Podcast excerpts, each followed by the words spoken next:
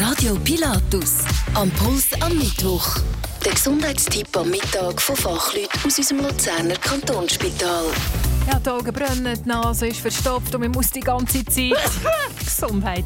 Auch der Heuschnupper. Nicole Marquardt hat mit einem Experten darüber geredet. Ja, die ersten Pollen die fliegen schon jetzt vor dem Frühling, sagt Dr. Gerhard Müllner, Chefarzt Allergologie am Luzerner Kantonsspital. Typischerweise im Januar, Februar fängt die Haseln an blühen und die Haselpollen sind eigentlich die ersten Allergene, die dann bei den Allergikern entsprechende Beschwerden auslösen können. Ja, und die Beschwerden die können richtig mühsam sein. Rote Augen, juckende Augen, Niesattacken, fließende Nase, vielleicht ein Jucken im Mund, ein Jucken in den Ohren und dann halt bei einem Teil der Patienten auch asthmatische Beschwerden.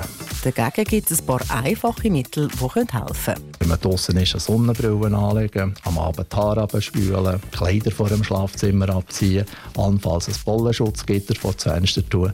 Da gibt es auch Medikamente, die helfen können. Antiallergische Augentröpfe, antientzündliche Nasensprays und dann noch die Antihistaminika. Oder es gibt eben die sogenannte Desensibilisierung.